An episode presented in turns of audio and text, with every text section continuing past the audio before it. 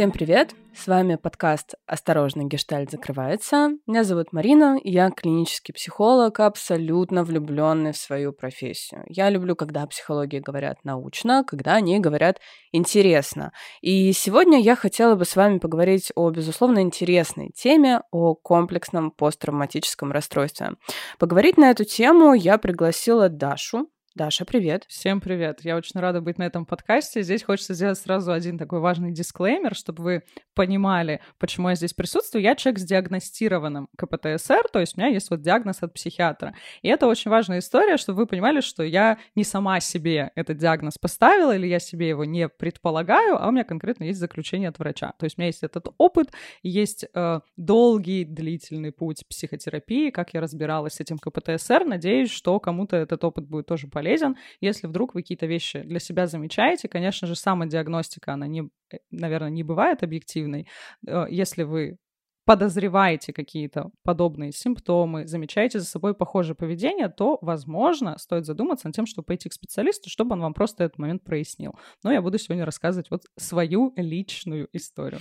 Это действительно очень важно, потому что я в своей практике сталкиваюсь с людьми, у которых есть симптомы КПТСР, и мы в итоге к этому приходим, но человек может жить и не задумываться о том, что на самом деле огромный пласт проблем в его жизни действительно достоин того, чтобы ему уделить должное внимание, поэтому я думаю, что эту тему стоит осветить, э, однозначно стоит поговорить об этом. Ну и начнем мы, в принципе, с того, что такое травма, потому что сейчас с каждого утюга мы слышим про травму, травму, травму.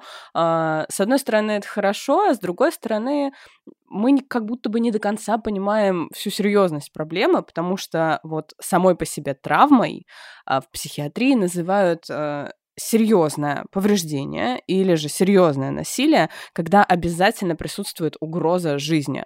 То есть, если мы говорим о том, что произошло некое событие, там, э, но угрозы жизни и выживанию как таковому не было, все, это не травма. Тут, к сожалению или к счастью, очень простая диагностика, поэтому например, говорить о разводе родителей как о травме не совсем корректно в плане диагностики, вот, потому что это, конечно, больше про такой опыт именно угрозы жизни. Даш, ты встречала людей вот прям с травмой? Как у тебя, в принципе, впечатление О. от этой темы, того, что у нас сейчас так много речи о травматизации, но не все вокруг нас действительно вот эта травма? Это я таких людей очень часто встречала, и кроме того, это я. Я человек, который, по сути, пережил а, некоторую травму. Но, во-первых, когда я первый раз встретила людей, которые действительно столкнулись с очень тяжелой травмой, я работала в центре, который помогал жертвам сексуального насилия. Вообще от слова жертва сейчас стараются избавляться, потому что, ну, оно немного такое тоже уже стигматизирующее. Чаще используют человек, переживший сексуальное насилие или выживший после сексуального насилия. Я вот работала в таком центре волонтером, и я там видела огромное количество историй девушек, женщин, которые столкнулись с таким опытом. И в какой-то момент я даже, наверное, не отдавала себе отчета, почему я пошла туда волонтерить, потому что есть очень много разных волонтерских проектов, которые, там, не знаю, помогают животным, людям с инвалидностью и так далее, но я почему-то вот пошла туда. И я как-то себе даже до конца не признавалась, потому что на самом деле я тоже когда-то сталкивалась с сексуальным насилием, это было в 17 лет, и я тоже вот человек, который пережил эту ситуацию.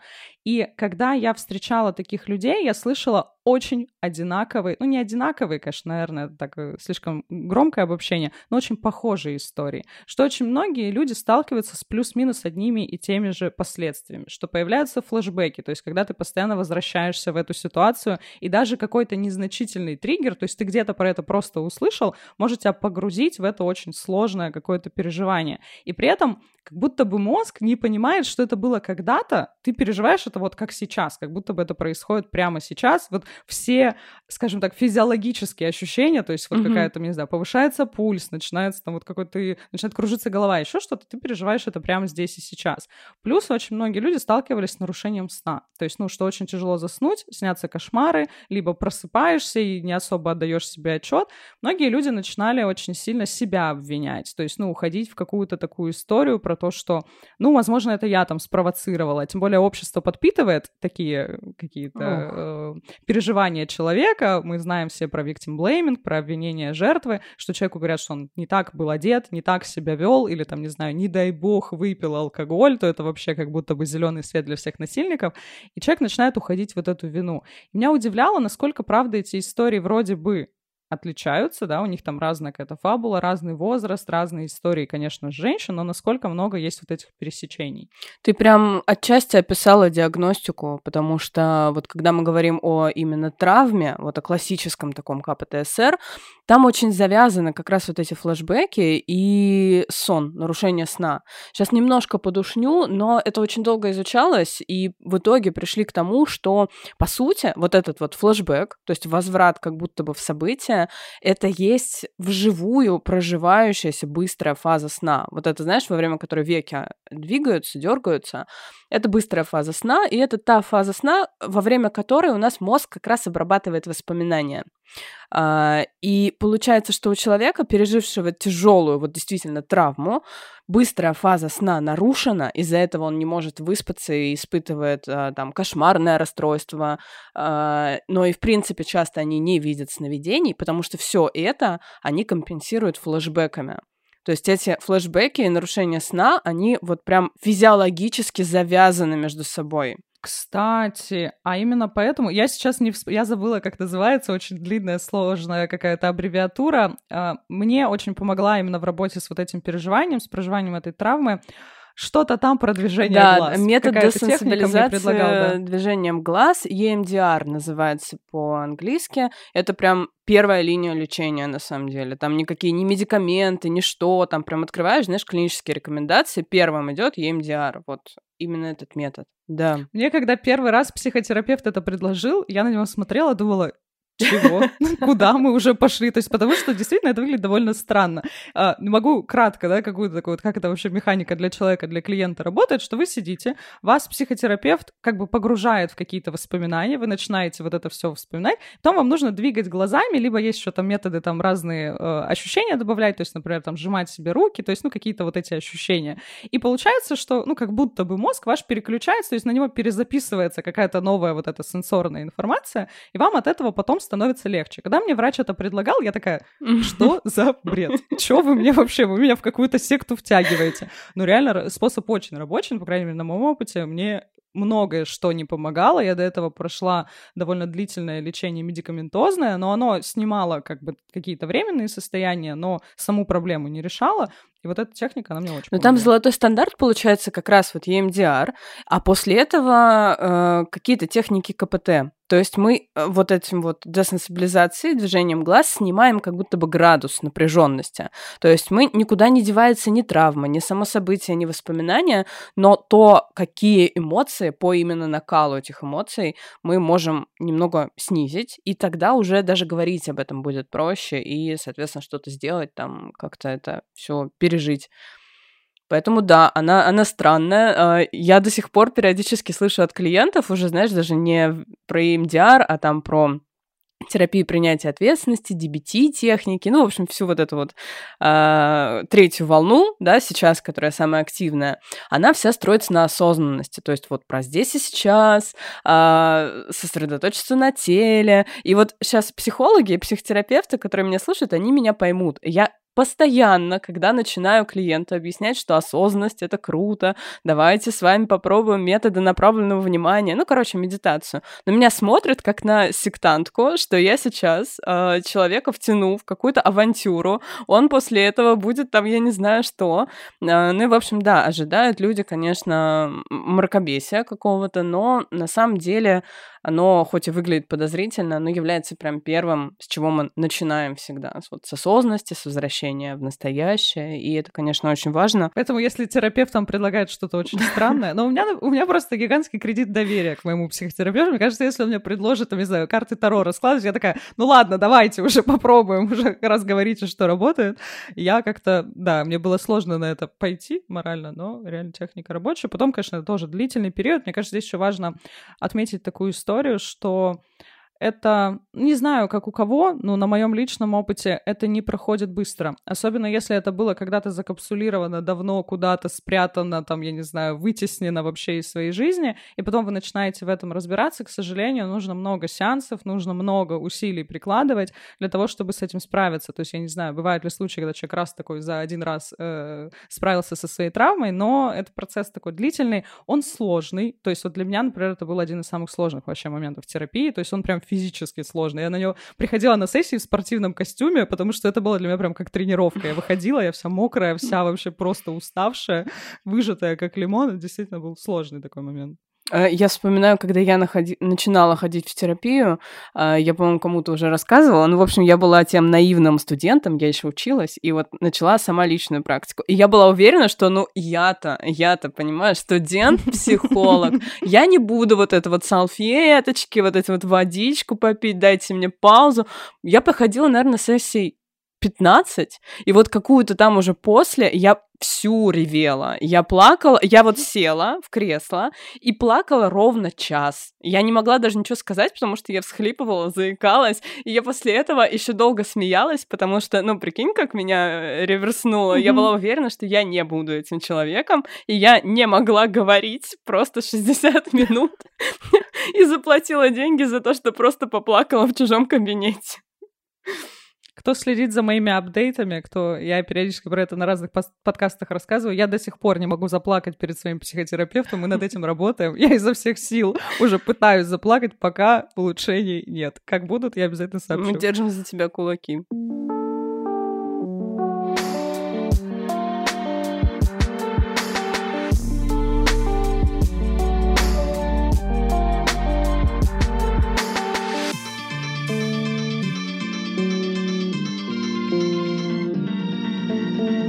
Даша, уже переходя к теме комплексного посттравматического расстройства, оно отличается от травмы в том числе тем, что там, возможно, не угроза жизни, а там именно угроза безопасности. Чаще всего это всегда речь о длительном воздействии. То есть мы говорим там о детстве или о каких-то условиях, в которых э, живет ребенок, вынужден жить. Да, это не выбор никогда э, и вот эти условия, они оказывают какое-то такое последствие на психику, которым с которым мы потом уже и разбираемся. Чаще всего это нарушение привязанности, самое такое весомое последствие комплексного посттравматического, это нарушение привязанности. И сейчас э, тоже, опять же, мы очень часто слышим про привязанность, привязанность, привязанность, но на самом деле, если мы прям обратимся к этой теории, это не только про то, как мы ведем себя с партнером. Это значительно больше. Это, по сути, как мы, в принципе, способны выстраивать отношения вообще со всеми вокруг. Вот. И про доверие миру, наверное, вот так я бы сказала. То есть у ребенка, который э, и у взрослого, который каким-либо образом заработал в себе, к сожалению, вот комплексное посттравматическое расстройство, Главное нарушение будет, скорее всего, вот в нарушении именно привязанности, в том, что к миру доверие сильно снижено. Мир воспринимается как такое небезопасное место. Это действительно очень такое мощное, причем ощущение. Оно выражается, опять же, вот, Марина, просто вот хочется, не знаю, в камне высечь твои слова, именно в отношениях, но в гораздо более широком смысле с друзьями, с семьей, с кем просто с людьми на улице. То есть у меня были такие штуки, что я не могла зайти в место, например, там кофейню или какой-то магазин, где я раньше не была. То есть для меня это была невыносимая какая-то задача, потому что я чувствовала, что это небезопасно, что я не могу туда пойти, что вот что-то со мной обязательно случится. Причем это не особо-то рациональная какая-то мысль, просто вот есть вот это ощущение, что все вокруг — это вот источник какой-то опасности. И поэтому я, например, для себя выбрала следующую стратегию. Я все сама. Мне вообще не нужны другие люди. Мне не нужны друзья, мне не нужен вообще никто, мне нужна ничья помощь, забота и поддержка. Я сама себе и мама, и папа, и лучший друг, и я буду самостоятельно все свои какие-то а, потребности закрывать. Но при этом есть все равно, ну, мы все-таки животные социальные, у нас все равно есть какие-то вот истории, а, то есть нам все равно там, например, есть какая-то внутренняя потребность в дружбе, но из-за того, что есть вот это ощущение небезопасности, ты думаешь, не, я лучше не буду. И получается, потребность не удовлетворена, потому что у тебя близких отношений ни с кем нету. При этом ты живешь постоянно вот в этом напряжении. То есть и вот это вот напряжение, мне кажется, вообще главное слово, которое очень долго характеризовало мою жизнь, что ты постоянно на стреме. Ты постоянно готов бежать, бить или еще что-то делать. То есть у тебя вот это состояние абсолютно перманентное. По сути, вот это комплексное посттравматическое — это же следствие такого длительного абьюза, да, длительной жестокости. То есть ребенка помещают э, в условия, где с ним достаточно жестоко обращаются. Причем это не обязательно совершенно избиение, это э, не, не всегда про насилие, это может быть холодность, например, или психологическое насилие, да, то есть там постоянно потребности ребенка игнорируются или же опускаются, или вообще личность ребенка опускается. В общем, это какого-либо рода угнетение и жестокость. Как вот ты думаешь, где, в принципе, эта граница между строгостью и жестокостью, или же наоборот, э, там должна быть абсолютная свобода и тотальная какая-то любовь, потому что э, если мы говорим о том, что функция родителя это все-таки какая-то, да, показать ребенку, что рамки существуют, э, что, ну, иногда мы вынуждены действовать так, потому что, ну, так надо, да, это мы никуда от этого не денемся.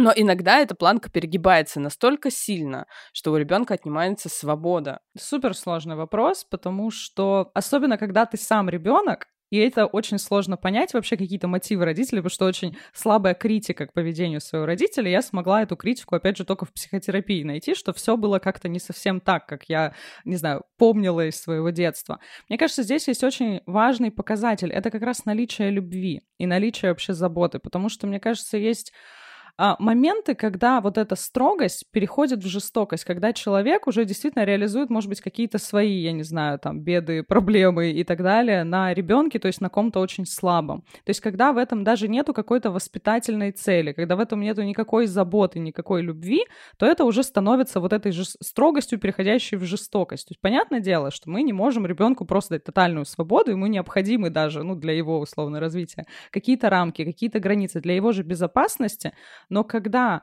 возникают какие-то абсолютно алогичные поступки, когда родитель, правда, например, вот какое-то наказание использует, которое, наоборот, вредит безопасности ребенка, мне кажется, здесь уже переход к жестокости. Могу рассказать очень простой пример из своего детства.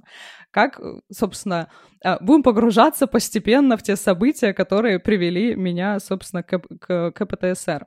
У меня был очень строгий отец, он был бывший военный, я думаю, что многие дети военных, они примерно понимают, о чем я говорю. То есть это такой человек довольно холодный, довольно строгий, и местами он был действительно жестокий. У него любимый способ меня наказывать был за любые проступки — это выгонять из дома. То есть, например, если я пришла не вовремя, ну, то есть вот мы, например, он ставил ультиматум, что ты должна прийти домой там в 9. Эти все условия со мной никак не обсуждались, это был вот такой вот типа строго э, определенный закон. Если я приходила, например, в 9.05, то он не пускал меня домой, и мне нужно было ночевать где-то на улице, на лестнице, еще что-то. При этом неважно, на улице там лето или зима. Или у нас был там вот мой э, кейс, который тоже мы долго разбирали с психотерапевтом, что я потеряла ключи от дома, и мой папа, получается, сказал, ну, то есть он не пустил меня домой и сказал, что ну иди ищи. И, собственно, эти поиски, а так как, ну, я потеряла ключ где-то в городе, я вообще понятия не имею где, они продлились четверо суток. Так вот вышло. И получается, четверо суток, мне тогда было лет, наверное, 12, это был, ну,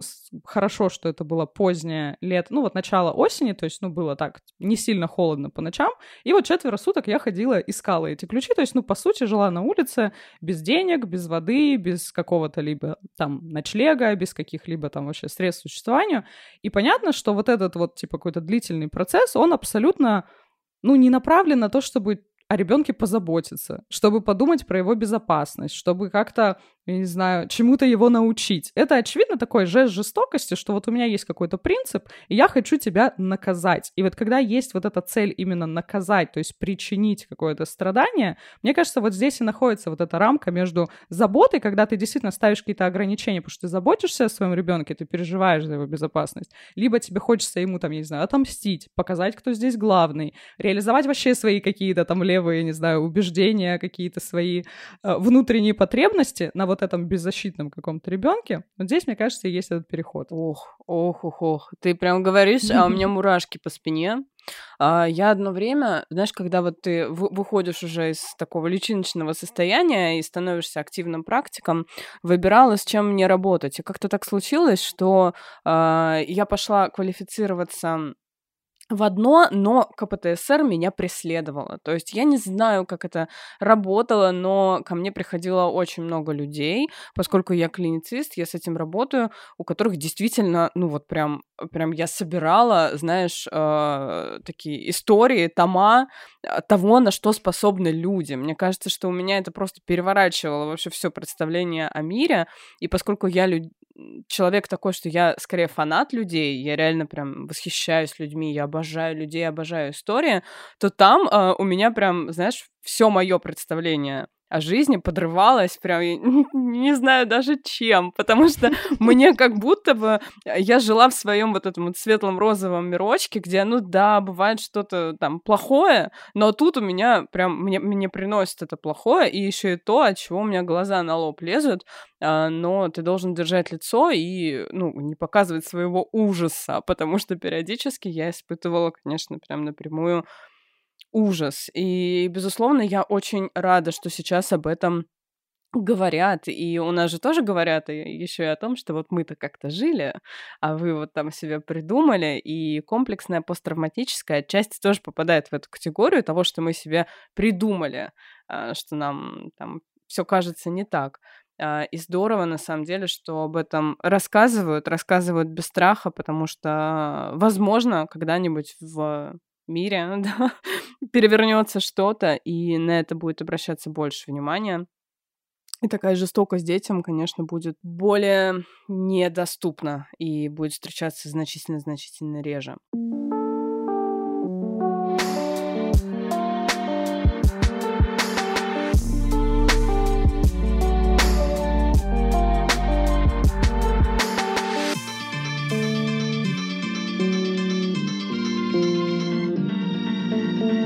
Слушай, а вот при комплексном посттравматическом обычно выявляют такие закономерные защиты психики. То есть то, как э, ребенок в какой-то момент защищает себя, чтобы вот э, не принять то, что я живу в жестоком мире. Потому что если он принимает идею, что да, мир жестокий, это как будто бы еще хуже. А, поэтому там работают вот как раз стыд, диссоциация и расщепление. Сейчас расскажу, что это такое. Стыд, ну, это понятно, он есть у каждого человека. Но если мы говорим о комплексном посттравматическом, такой прям токсичный стыд, а, он очень тяжелый. Это одна из самых, в принципе, непростых эмоций. То есть, ну, ее никак нельзя разрешить. Ты можешь разрешить вину, ты можешь прийти, попросить прощения, но стыд мы обычно сложнее путь а, от этой эмоции избавиться. Диссоциация — это состояние, когда как будто выпадаешь из реальности. То есть вот ты здесь, и потом ты бац, куда то провалился, потом возвращаешься в тело. Многие ее, кстати, испытывали, потому что она не всегда признак того, что с человеком что-то не так. А, она может быть от усталости. То есть, например, человек там несколько суток не спал или спал мало, и вот он устал до той степени, что его прям выкидывает как будто бы. Ты как, знаешь, как со стороны на себя смотришь. А, и расщепление — это вот самый, наверное, интересный механизм. Ну, лично мне он прям интересен, а, потому что это как будто бы психика маленького ребенка придумывает для э, жестокости другую личность. То есть мы уже смотрим, э, у Бакмана в книге была «Мы против вас», очень классный пример. Там была девочка, у которой отец был алкоголик. А, и эта девочка, приходя домой, оценивала, какой сегодня папа с ней. То есть сегодня с ней вот плохой папа, это папа, который напился.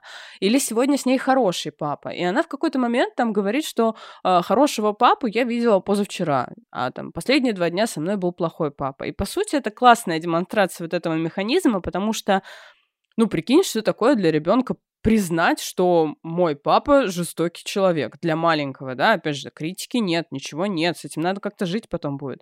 И поэтому придумывается вот такая система про хороший, плохой, то есть как будто бы альтернативная личность своему родителю чтобы не жить в жестоком мире. У меня, наверное, самый, самый распространенный вообще, э, самый частый, наверное, мой механизм защиты, видимо, был диссоциация, потому что я вообще долгое время, я ходила потом к своим всем знакомым, когда уже стала взрослой, и в психотерапии поняла, что это происходит не так часто, не со всеми, я стала ко всем подходить и спрашивать, а вы вообще помните свое детство от какого лица? От первого или от третьего? То есть у меня, я не могу вспомнить особо каких-то вот моментов из своего детства, которые я помню от первого лица. То есть у меня всегда какое-то было ощущение, что я наблюдаю за этим со стороны.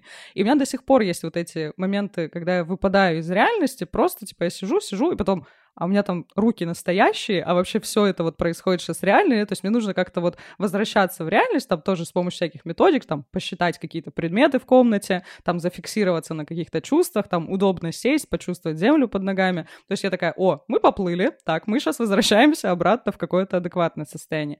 Стыд ужасный, тяжелейший. Как бы как бы даже это описать, то есть это стыд не за поступок, а стыд за самого себя. Вот постоянное вот это ощущение того, что с тобой что-то не так, что люди все на тебя смотрят, а ты какой-то, я не знаю, помеченный, mm-hmm. что ли. Ну, то есть вот что-то вот с тобой кардинально не так, и постоянно вот это вот чувство преследует. И как раз из-за этого очень многие люди не обращаются за помощью, потому что кажется, что это, ну, это со мной что-то не то, это вот я какой-то не такой, что со мной это все происходит. Я почему, например, я потом уже, когда это анализировала, будучи взрослой, что не возникало даже вот, когда я была ребенком, не возникало мысли там пойти к кому-то, там к бабушке, еще кому-то, пожаловаться, там что-то рассказать, кто не из моей вот ближайшей семьи, потому что ты думаешь, не, ну это просто, ну вот как-то со мной, я, я что-то не то делаю, я какой-то не такой, и значит это все происходит.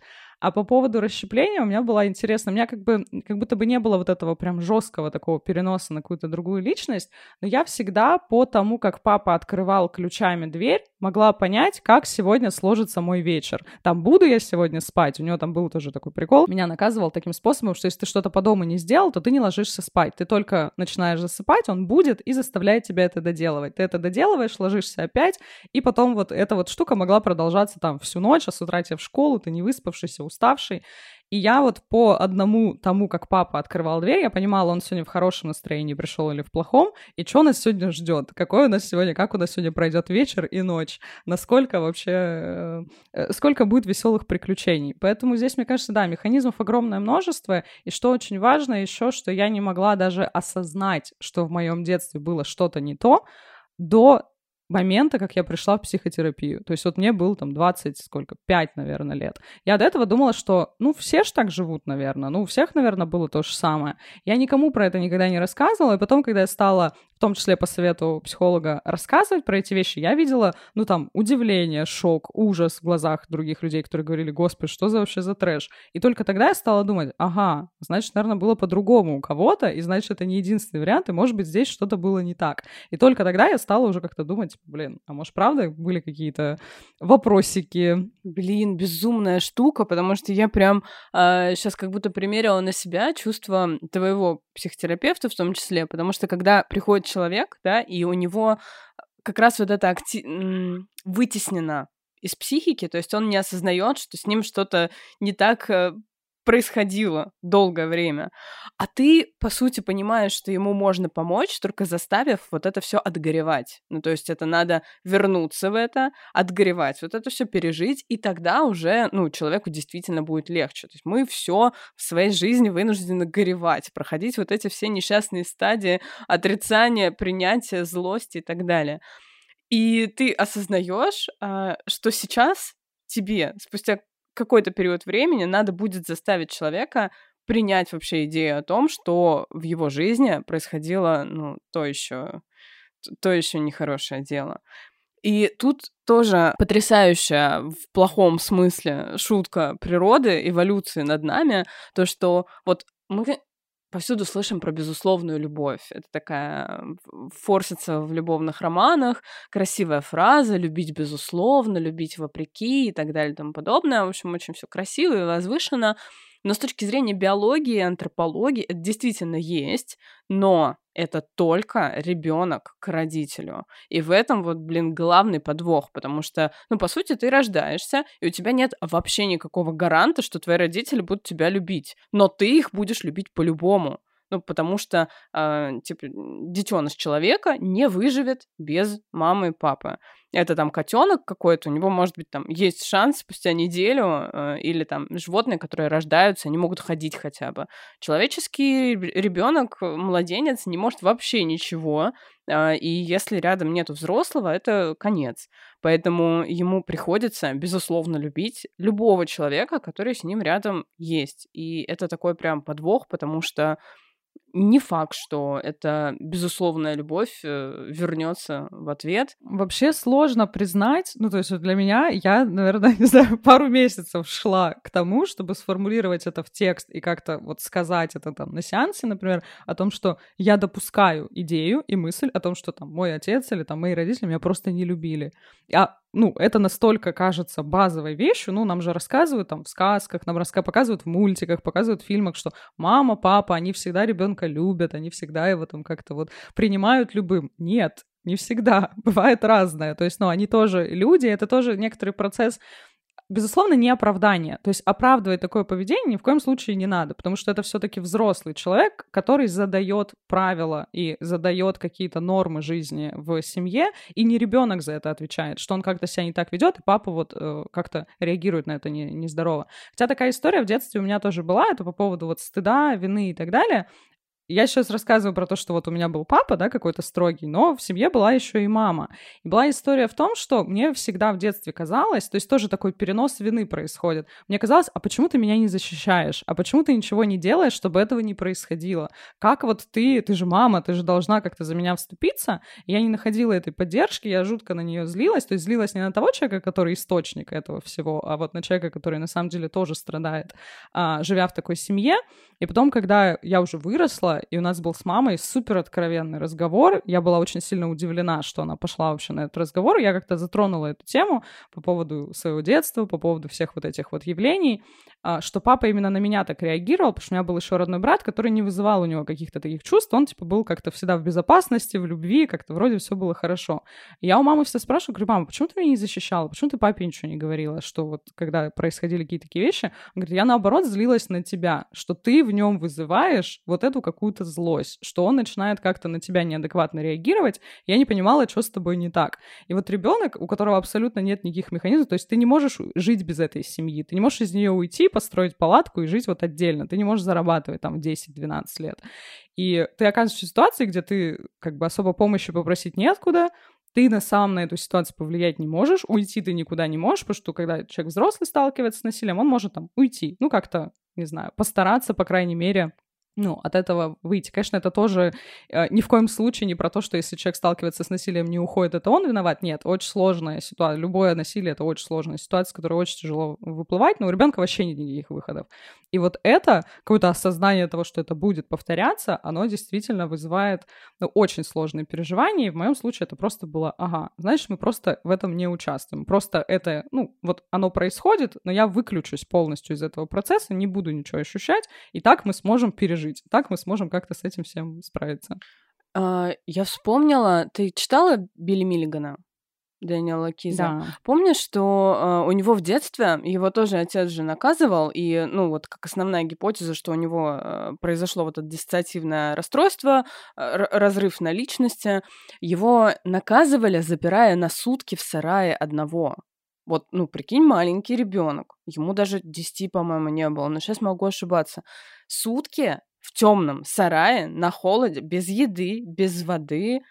Вообще, ох, я прям говорю, а мне, у меня не укладывается это в голове. Но я понимаю, что у кого-то укладывается. И это какая-то э, абсолютная логика хаоса в этом мире, потому что, ну, то есть кто-то действительно такое считает допустимым. Люди иногда способны на страшные жестокости, особенно к самым, скажем, вроде бы близким ну, это твой ребенок, да, то есть вроде очень близкий человек, плюс супер беззащитным людям. И это кошмарно, это каждый раз вызывает во мне какой-то ужасный кризис вообще. Я думаю, господи, что же это такое? И я когда, ну, как будто бы пыталась понять, почему это все происходило, я понимала о том, что, ну, у моего отца детство было еще покруче, еще, еще пожестче моего. Это, опять же, не оправдывает человека, то есть действие это не отменяет его, но, по крайней мере, каким-то образом понять это, то есть, ну, с таким, знаешь, с какой-то даже легкой жалостью, жалостью из разряда того, что, ну, ну вот не, неспроста человек начинает там вымещать вот эту всю свою агрессию, злость на маленьком ребенке, ну, как-то можно посожалеть, наверное. Ну, как будто бы, когда понимаешь причину, чуть-чуть становится легче, что ли. Да, я согласна, что это вообще не снимает ответственность, потому что нам приходится все равно всю жизнь как будто бы платить свою э, цену за то, что мы вообще не выбирали, что нам не хотелось, и мы никаким образом за это не боролись. а, а платить-то приходится так-то депрессией, тревожными расстройствами, разными, в принципе, соматическими даже вещами, ну, то есть проявляющимися в теле, а, потому что последствия, они, безусловно, есть, и есть всегда.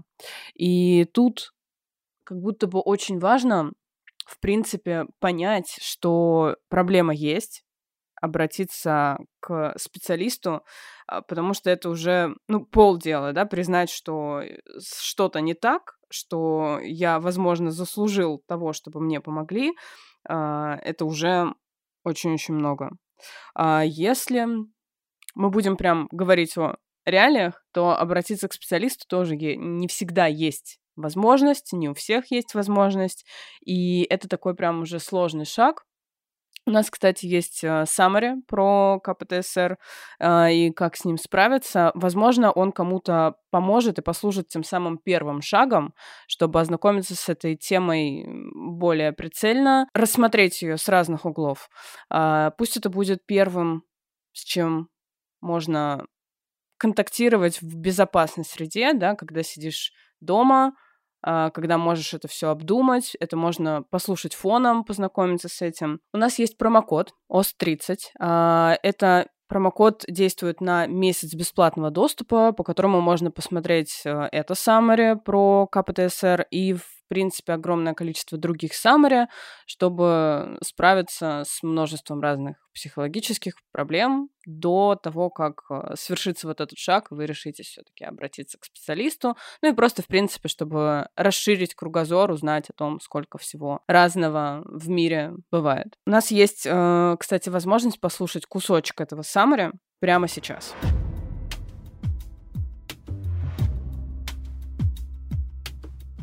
Второй важный момент – это наличие дополнительных стрессовых событий и повторяемость травмы.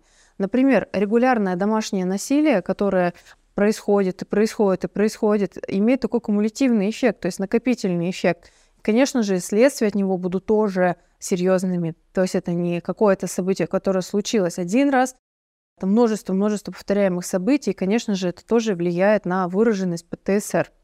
Отсутствие поддержки после полученной травмы тоже будет влиять на а, выраженность ПТСР, потому что если мы с вами попадаем в какие-то стрессовые ситуации, вот кризисные психологи, они прекрасно знают, что нужно обязательно поговорить с человеком до того, как он уснул. То есть обязательно вот случилась какая-то катастрофа, вот случилась какая-то трагедия, и нужно пока человек не заснул, пока это не ушло уже глубоко в бессознательное и не травмировало его, сесть и с ним прям начать разговаривать обязательно, как-то вот обрабатывая то, что с ним произошло. Поэтому отсутствие поддержки после травмы, отсутствие какого-то должного разговора и поддержки специалистов или вообще каких-то теплых людей рядом, оно, конечно же, тоже будет влиять на выраженность посттравматического стрессового расстройства.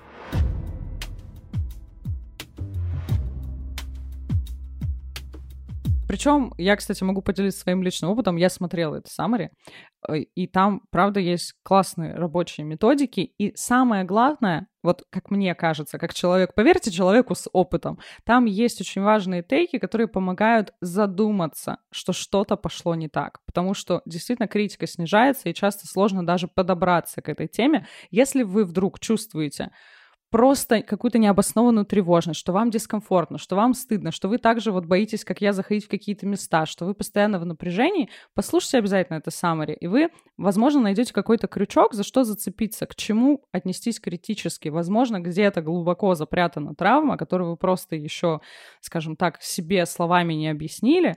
Может быть, стоит действительно в этом покопаться всем.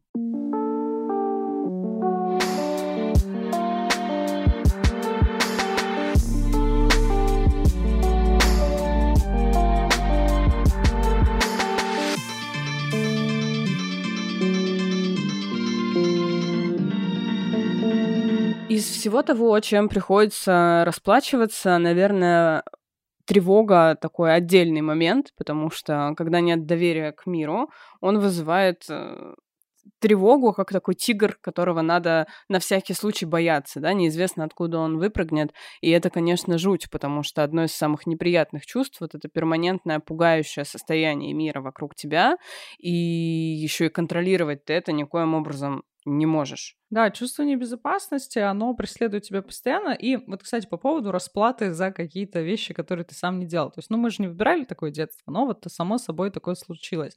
И потом приходит какой-то момент осознания какой-то адовой злости, потому что ну, страдать, да, ну, я не люблю само слово страдать, но потом разбираться с этим всем мне. То есть вот это было детство, на которое я никак не могла повлиять. А теперь вот тревожно-депрессивное расстройство, тратить деньги на врача, на психотерапевта, психиатра, таблетки. Это постоянная работа над собой, то есть куча каких-то последствий, с которыми приходится человеку разбираться. Действительно довольно сложный такой путь, который требует от тебя много сил, а ты даже, ну, условно в этом не виноват. Это некоторая такая данность, в которой тебе, собственно, приходится жить, потому что действительно тревога и депрессия во многом... Я здесь не хочу никого пугать, я не хочу говорить о том, что это вот обязательно все сто процентов с вами на всю жизнь, но все-таки некоторая такая, что ли, склонность, и вообще вот это вот состояние действительно может часто проявляться, особенно когда вы попадаете, например, в какую-то стрессовую ситуацию, у вас могут врубаться какие-то механизмы вот оттуда, откуда-то из детства. Некоторые из них, кстати, бывают даже полезные, потому что, например, я когда тоже пришла в психотерапию, мы долго это разбирали, мне сначала возникали вот это, вот это жуткая злость, что типа, что же, вот почему, почему теперь я вот такой человек, но на самом деле очень многие механизмы, которые там выработались, они в целом рабочие, то есть они в целом в чем-то помогают. Опять же, не нужно воспитывать таких детей, чтобы у них потом были такие сверхспособности, но если уже это такая данность, которой приходится жить, можно на это посмотреть с точки зрения того, как эти механизмы могут вам помогать. Я, например, человек, который может выдерживать довольно высокий уровень стресса. То есть если какие-то стрессовые ситуации на работе, я про, через них прохожу гораздо ну, по ощущениям, да, или там по отзывам, гораздо легче, чем многие другие люди. Потому что состояние не то чтобы привычное, но ты уже как-то более-менее к нему адаптировался. Я могу спокойно там выдерживать какие-то длительные нагрузки. Мне это очень помогало, когда я занималась спортом, потому что у меня было довольно большое терпение. Именно я умела выносить какие-то вещи долго. Психика такая, она как бы очень-очень такая терпеливая. И вот механизмы какие-то могу для себя там подчерпнуть, увидеть в них сильную сторону, что я, например, могу со многим справляться сама. Такая высокий уровень самостоятельности, высокий уровень ответственности. У них, конечно, есть негативные последствия, но какие-то плюсы можно в себе отметить и развивать. Раз уж эти механизмы, они были выработаны, значит, для чего-то их можно тоже использовать. Когда начался локдаун, и вся вообще вот эта пандемия, а, повсюду были мемы, которые меня как э, психотерапевта очень забавляли, что когда ты тревожный человек, и в мире все нормально, и ты такой, боже, боже, мир такой страшный и опасный. Когда в мире реально происходит что-то страшное, такой, о, вообще чил, классно. Класс. Я в своей среде. Тут я знаю, как существовать. Это нам знакомое, действительно. Как будто ты шел к этому всю жизнь, всю жизнь к этому готовился, и все до этого было просто школой. Шко- школа жизни. Никому, никому, никому не советую, но действительно со стрессом где-то попроще сталкиваться, какие-то там события переживать. То есть есть какие-то там опции, которые у меня появились, то есть что вот я могу там поддержать человека в какой-то ситуации, а, например, ну, мне, ко мне приходит какая-то подруга с какой-то очень тяжелой жизненной ситуацией, и она там не готова сейчас идти к психологу за какой-то профессиональной помощью, ей нужна просто поддержка дружеская. И многие мои друзья, они не могут слушать ее историю, потому что они сами начинают там, их пробивает на слезы, им сложно это выдерживать, они как-то более эмоциональны, чем я. То есть у меня как бы последствия вот этого детства — такая эмоциональная холодость и отсутствие эмпатии, то есть мне прям сложно с этими вещами.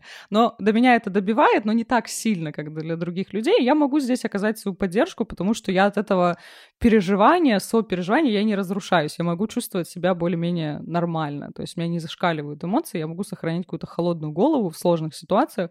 И поэтому какие-то друзья обращаются ко мне именно за вот такой поддержкой, за такой помощью, когда уже все сгорело, все очень плохо, тогда они приходят ко мне. Но при этом с какими-то проблемами из разряда, ну, то, что какими-то такими более бытовыми, они часто ко мне не обращаются, потому что я человек эмоционально очень такой, у меня эмоци... вот как говорил, как говорила прекрасная Гермиона, могла бы сказать про меня, что эмоциональный диапазон как у зубочистки. Вот тоже я какие-то микро, такие вот для меня микро, мелкие какие-то переживания, я их не различаю, я не понимаю, когда мне там на что-то жалуются из разряда, там, я рассталась с парнем или еще что-то. И для человека это действительно серьезное переживание, не хочу сейчас обесценивать, это действительно тяжелый там период. Но я сижу и такая, так, нам нужно разобраться, а что, собственно, случилось? Чё ж ты расстроилась-то? Просто потому, что я сама, ну, не в ладах со своими какими-то эмоциями, думаю, что же там, чё, а чё, вроде никто не умер, а что вы, что расстраиваться-то?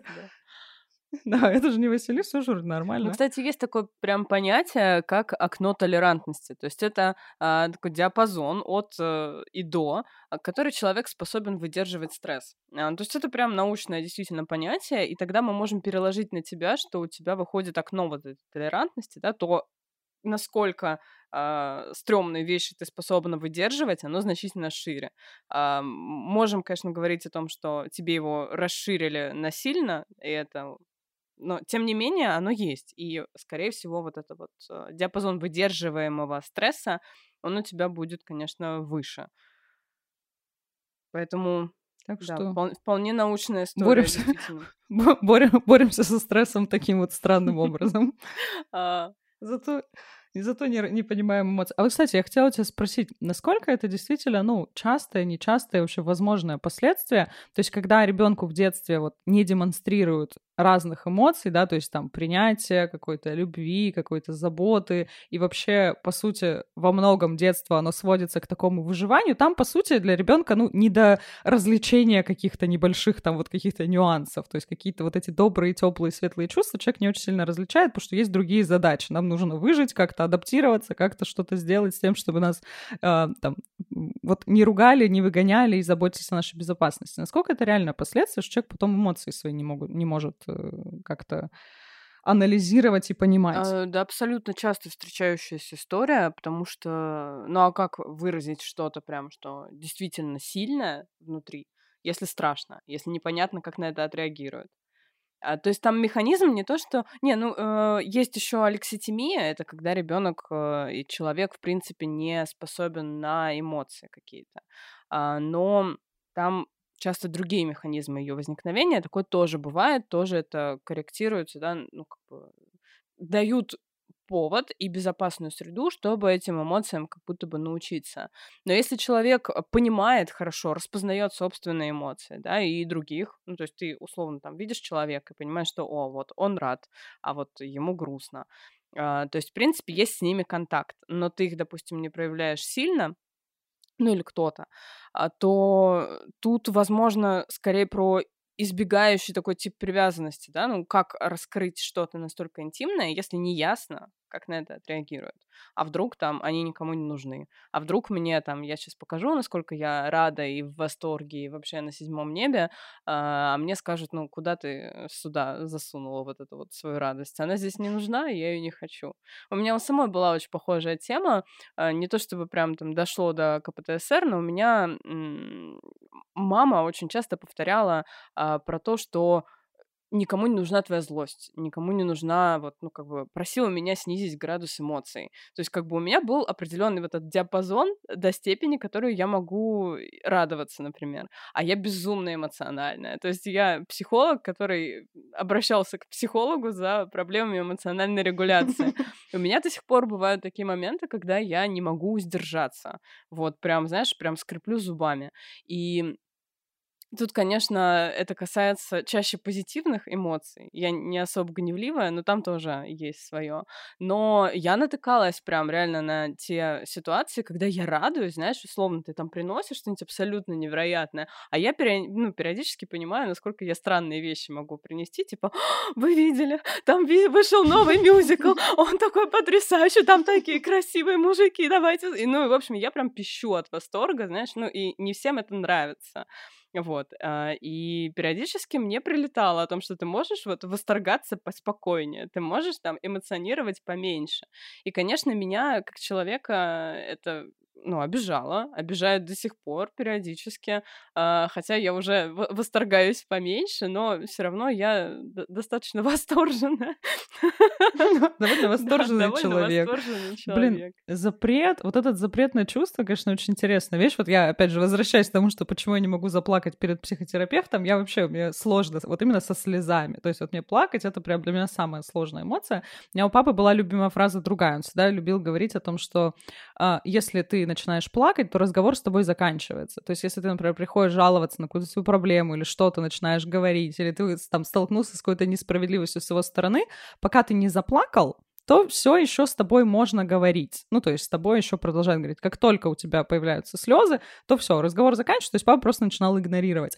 И вот это вот соревнование с самой собой, как бы не заплакать, когда прям очень сильно уже и обидно, и плохо, и все, и ты очень сильно злишься, и ты начинаешь что-то вот давить. У меня до сих пор есть куча методик. У меня мой психотерапевт уже просто за мной замечает эти штуки, когда я сдерживаю слезы. То есть когда они уже вроде бы вот-вот, все, они уже подступают, они уже вот-вот, я знаю, что нужно надавить языком на небо, чтобы не заплакать, что нужно там каким-то образом начать себя отвлекать, что нужно думать про другое, нужно там смотреть в сторону, а, вот эту вот дереализацию поймать, что это не с тобой происходит. Какие-то вот такие вот есть механизмы, что такая, окей, хорошо, мы сейчас вот плакать не будем. Опять же, в споре, там, например, с начальником очень помогает, потому что когда, например, ну, я знаю многих людей, которым, например, тяжело идти на какой-то конфликт на работе, потому что человек понимает, что я могу сорваться и заплакать, а слезы у нас все равно, типа, показывают какую-то стереотипно, да, в обществе слабость или еще что-то, и нужно сдерживаться, вот я думаю, не, я точно, точно мы не заплачем, точно мы здесь... У меня есть зато, я нашла себе какие-то, знаете, такие безопасные зоны, в которых я могу порыдать. У меня есть несколько вещей,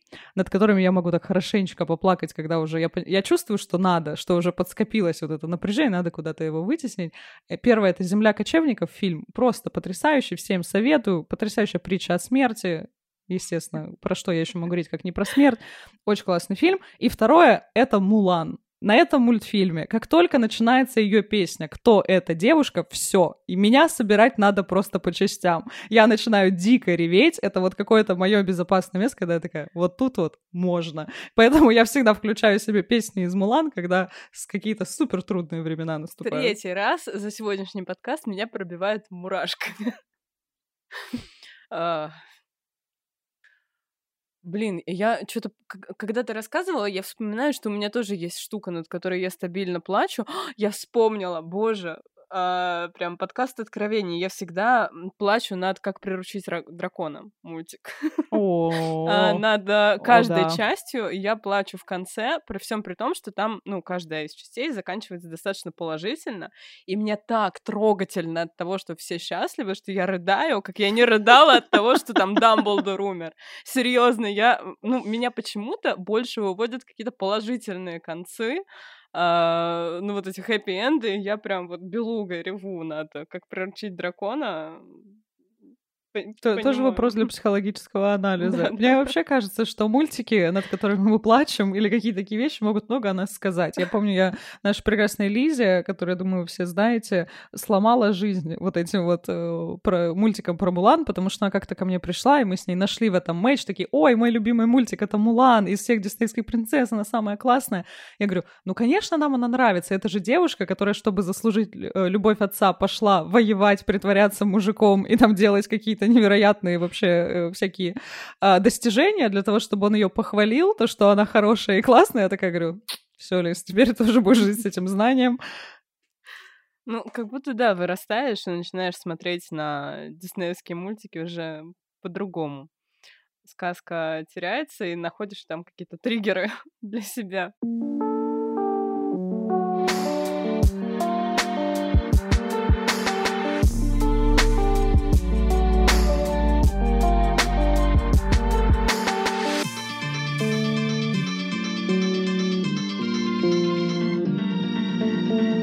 Говорили в самом начале о флэшбэках, о том, как они родные со снами, почему это общая теория.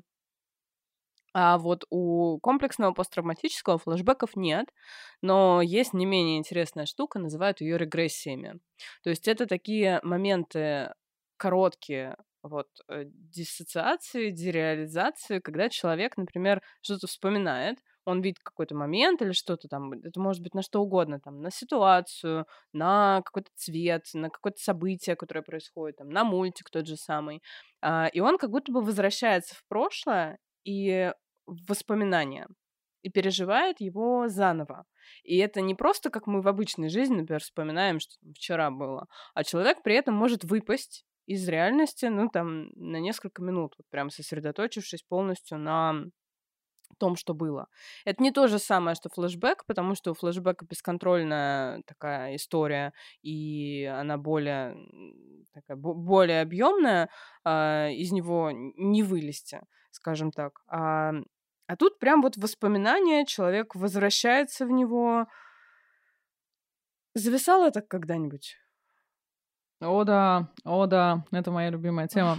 Я вообще периодически сталкивалась с этими вещами, но опять же, для тех, кто с этим сталкивается, хочу вам сразу сказать, что с ходом психотерапии, чем больше про это узнаешь, чем больше это фиксируешь, оно проходит. Я раньше думала, что это нормальное состояние. Ну, что, типа, это вот, опять же, у всех людей так, и что все с этим сталкиваются с такой же частотой, как и я.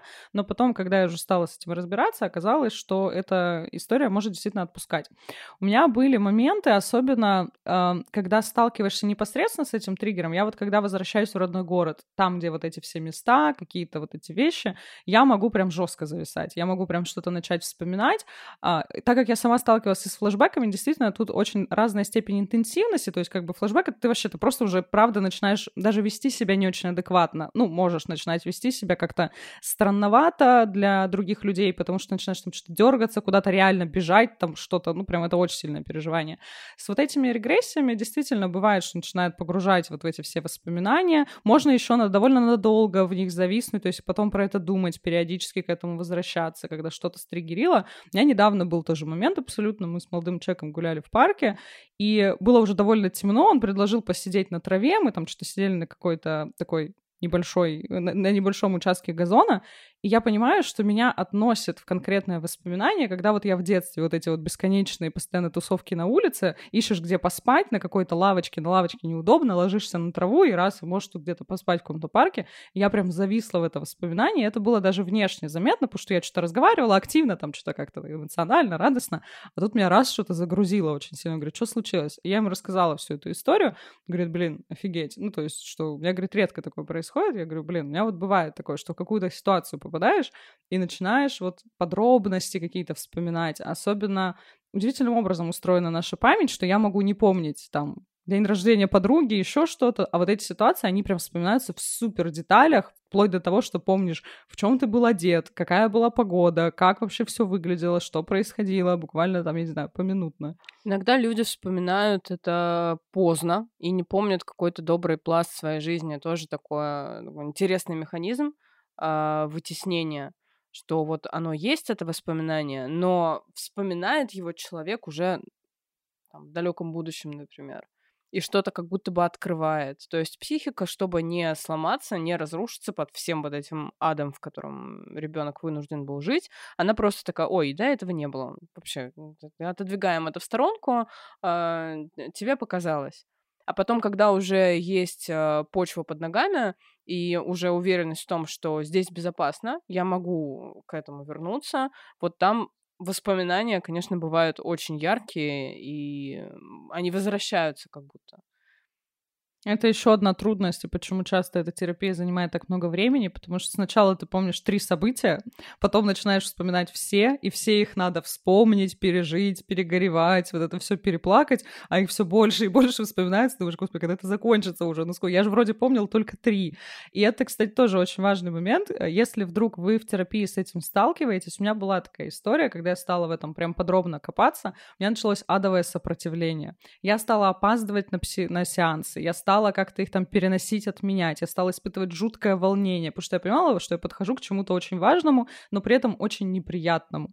Я стала постоянно там придумывать какие-то отмазки. Я пришла к психотерапевту и вынесла эту проблему. Говорю, я не хочу к вам ходить, мне очень плохо, я хочу домой, я не хочу с этим всем заниматься. Он говорит, это, это нормально, все окей, типа, хорошо, так, как бы все понял, давай будем разбираться, почему, почему вызывает такое сопротивление, все ли ок в самих отношениях терапевтических, достаточно ли, ну, то есть не перебарщиваем ли там с нагрузкой, с частотой и так далее, но действительно в какой-то момент подустаешь, потому что надо с кучей всего разобраться, и думаешь, господи, когда это закончится, да их и там еще столько всего, это правда. Здесь нужно запастись терпением, запастись силами, зато потом вот это прекрасное ощущение, когда вас отпускает эта вещь, вы больше про нее не думаете так навязчиво, так постоянно, начинаете чувствовать себя увереннее, появляется какой-то... У меня буквально это было физическое ощущение, что появился какой-то второй позвоночник, который меня держит, что вот прям вот как-то увереннее стоишь на ногах.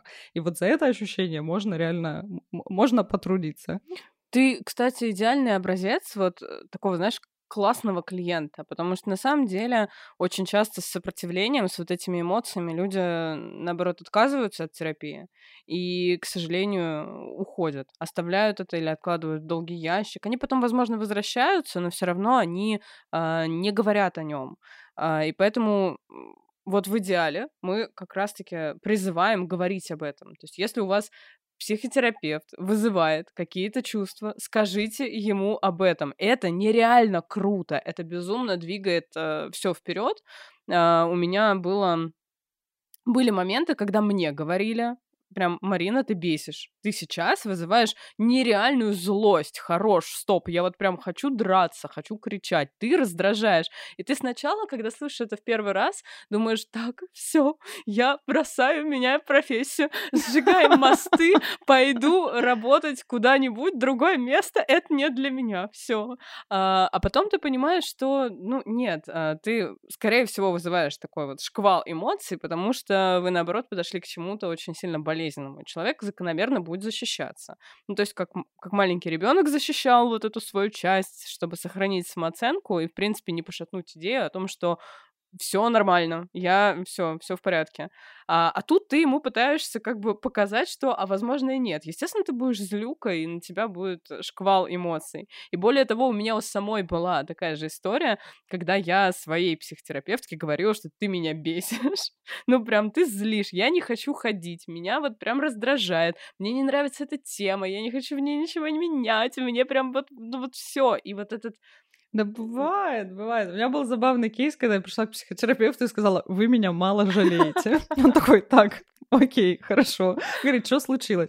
Я говорю, я к вам прихожу, рассказываю какую-то историю, которая меня безумно беспокоит, и я, и вы мне начинаете ее, ну, условно, рационализировать, то есть, ну, начинаете объяснять, что, а давай вот посмотрим то, а давай, а ну это же мысль не совсем верная, и так далее, и так далее. Я понимаю, меня надо пожалеть. Он такой, хорошо, типа, окей, давай разберемся, откуда взялась эта потребность, почему так хочется, типа, ты сама ли ты себя жалеешь, и вообще откуда вот это все формируется. Я такая, Ура. И это реально очень классно. То есть, ну, это, во-первых, мне кажется, даже для меня, вот как для клиента, это, ну, создает какое-то дополнительное дополнительную близость с терапевтом, что ты можешь ему сказать и принести, то есть именно строить вот эти отношения. То есть мы же во многом, ну, например, я не знаю, как остальные, я на своем психотерапевте в том числе практикую строить другие отношения. То есть я понимаю, что я в своих отношениях не могу там, например, там, романтических, часто сказать о своих потребностях, что вот мне хочется, чтобы мне там уделяли столько-то внимания, или говорили такие-то вещи, или еще, или жалели меня. А тут я могу прийти, сказать и получить какой-то фидбэк. И я потом, мне там психотерапевт стал такой, какие-то выделять мне мне какие-то сеансы жалости, когда он меня жалеет, когда он меня поддерживает. То есть, оп, результат закрепился, классно, классно, всем хорошо. Зафиксировали, что если о своих потребностях говорить, они потом удовлетворяются. Классный опыт. Ну, у нас даже на самом деле не, не зависимо от модальности, в которой терапевт mm-hmm. работает, самая рабочая штука это как раз вот альянс, то есть между клиентом и терапевтом. И это самые такие прям м- интересные вещи, потому что мы обучаемся как раз-таки налаживать вот эти односторонние отношения, да, то есть э, терапевт не рассказывает о своей личной жизни, о чем-то еще, э, но он дает место, где ты полностью в безопасности. То есть, что бы ты ни сказал, тебя примут. Что бы ты ни сказал, тебя не, не повесит на тебя ярлычок, там, ты плохой парень или ты плохая девчонка. А, ты всегда в порядке. И вот эта вот среда, где человек всегда в порядке, когда еще, ну, как бы ты ее достаточно чекнул, что, а точно я в порядке? Здесь, здесь, здесь однозначно не скажешь, что я во всем виноват, и я на самом деле не беру за себя там ответственности, ай-яй-яй. А, и когда человек ее достаточно проверил, это действительно прям такой такая школа, где можно тестировать вообще все происходящее. И есть даже термин, э, вот, который я активно повторяю всем студентам, это валидация. То есть это процесс, когда мы принимаем человека, не давая ему никакой оценок. А, ну, то есть вот любое его действие, любой его поступок мы принимаем полностью, не называя плохим, хорошим, просто вот, ну, он есть. И это, в принципе, классная тема. Любое событие в жизни воспринимать как оно было. Ну, вот в любой непонятной ситуации говорите «да, было». Очень часто само вот это принятие и признание каких-то проблем уже гигантский шаг, особенно вот для меня как человека с опытом КПТСР, это было, ну, просто вот какой-то скачок в стратосферу, когда удалось просто зафиксировать, что что-то было не так, что у этого есть последствия, что это необходимо проработать, что на это нужно посмотреть, что на это нужно обратить свое внимание, с этим как-то разобраться. То есть это уже огромное усилие, и психотерапевт в том числе помогает ну, обратить внимание на те какие-то стороны жизни, которые, может быть, мы просто вытесняли, потому что им казались неприятными, какими-то неприглядными. Вот у меня одна из основных модальностей, которые я безумно люблю, это терапия принятия ответственности. Она классная еще и потому, что в ней подсвечиваются ценности человека, и осознанность, она там прям вот э, миллионами разных э, картинок можно на нее посмотреть. А, там есть термин, такое понятие, как смотреть в темноту. Оно очень уместно, когда мы говорим о комплексном посттравматическом, да и, в принципе, о каких-то тяжелых любых событиях для человека, а, потому что темнота — это как метафора того, что человек очень долгое время скрывает, что ему больно к этому прикасаться, ему неприятно, страшно, это вызывает какой-то там шквал эмоций. А, и одна из самых классных мыслей в том, что когда люди ищут помощи, вот действительно обращаются к специалисту, это вовсе не всегда говорит о том, что он готов посмотреть в темноту. Он, возможно, не готов, но он хочет попытаться. Вот. И Наша задача как раз в том, чтобы помочь набраться сил, обложиться пуховыми подушечками и не сломаться тогда, когда мы этой темноте в глаза все-таки посмотрим.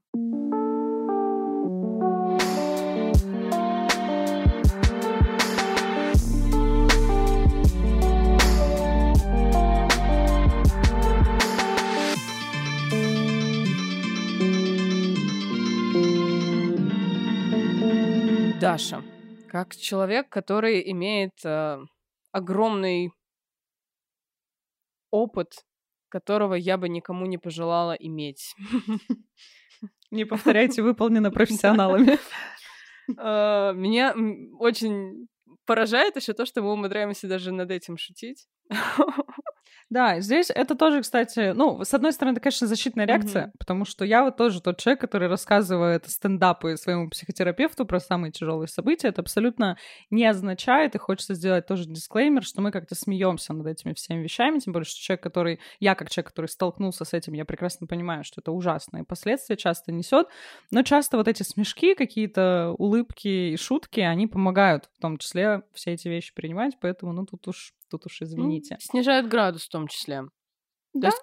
да, помогают лишний раз выдохнуть. Да, во, во время, если бы мы э, весь подкаст говорили только о том, черт, как ужасен и жесток этот мир, я думаю, мы бы сейчас с тобой проверили, действительно ли ты не умеешь плакать. Да, мы бы пришли к каким-то да, жутким вообще разговорам, думаю, все бы от нас отключились, поэтому все таки сохраняем, да, вот этот наш прекрасный позитивный вайб наших подкастов. Тем людям, которые как-то на это отважились, да, посмотреть вот в эту темноту, я могу, наверное, пожелать несколько вещей. Во-первых, не требовать от себя слишком многого и сразу. Я, например, если у вас было какое-то тоже похожее детство, или вы, может быть, там нашли во мне, да, в моих каких-то каких-то чертах характера, которые я описывала, что-то похожее с собой, то, возможно, вы тоже страдаете этой историей, что нужно все выполнять на пятерке, быть лучше всех, прыгать выше головы. И это часто люди тоже приносят в терапию. То, что я сейчас за два сеанса решу все свои проблемы, я сейчас справлюсь лучше всех, вообще без слез, вообще без проблем, мы сейчас проскочим, и мне психотерапевт выдаст диплом с пятерками, какой я классный, какой я молодец. Самая осознанная Но булочка самый вообще просто лучший клиент на свете. А если ты думаешь, что твоя фраза про то, что я классный клиент, просто так прошла незамеченной, нет, я уже внутри растаяла, все тут расставила, не знаю, свои фотографии. То есть, да, вот вы имеете дело вот с таким человеком, который за пятерку душ продаст.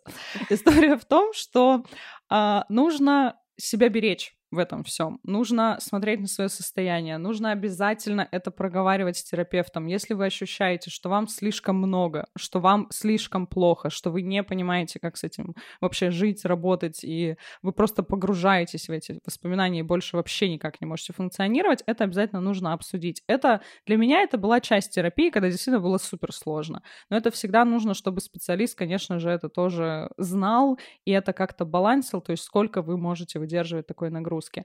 Конечно же, сил, потому что процесс этот довольно длительный. Обязательно вам всем рекомендую не бросать и стараться а, и как-то сохранять энтузиазм, потому что иногда кажется, что эта темнота уже захватила всю вашу жизнь, и вообще ничего другого хорошего не будет, и будет только так.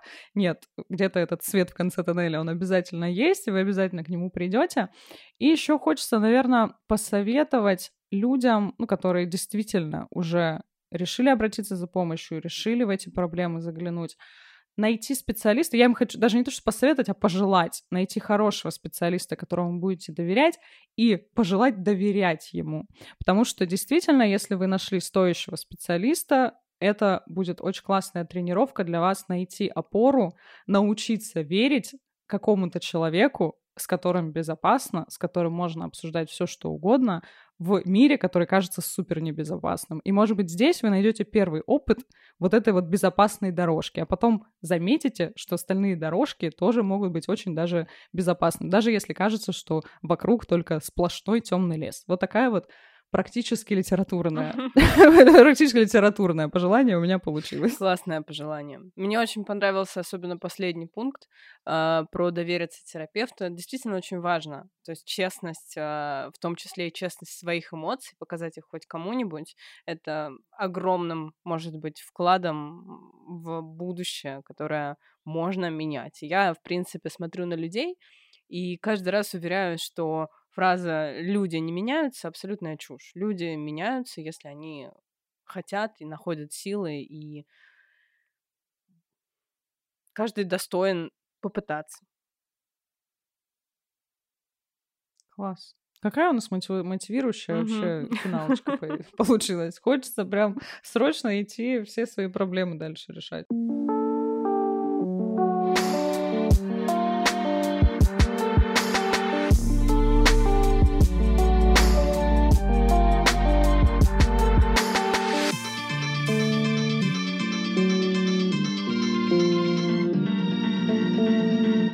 Дорогие друзья, если вам понравился наш сегодняшний выпуск, я вас сердечно прошу, поставьте нам, пожалуйста, везде 5 красивых желтеньких звездочек. По-моему, они везде желтенькие. Нам это очень важно. Нам важно видеть, что мы раскрываемся, стараемся для вас, что вы это цените. Пишите комментарии, задавайте вопросы, я обязательно на все отвечу. А, мы очень будем рады услышать, э, что мы тоже булочки. Мы все, все, все хотим иногда услышать, что с нами все хорошо, и мы сладкие булочки. А, я напоминаю, что у нас есть промокод, и у вас есть возможность послушать про ПТСР подробнее в нашем саммаре. Оно действительно очень классное. Я надеюсь, что оно раскроет для вас тему еще больше, еще глубже. И помимо него у нас есть еще очень много классных саммари по психологии и не только по психологии. По промокоду ОС30 можно оформить месяц бесплатного доступа. В дальнейшем подписка стоит всего 300 рублей. Подписывайтесь на нас в социальных сетях. Мы есть вообще, мне кажется, везде, совсем везде. Поддерживайте наш новый подкаст, поддерживайте нас. И до новых встреч. Пока-пока. Всем пока.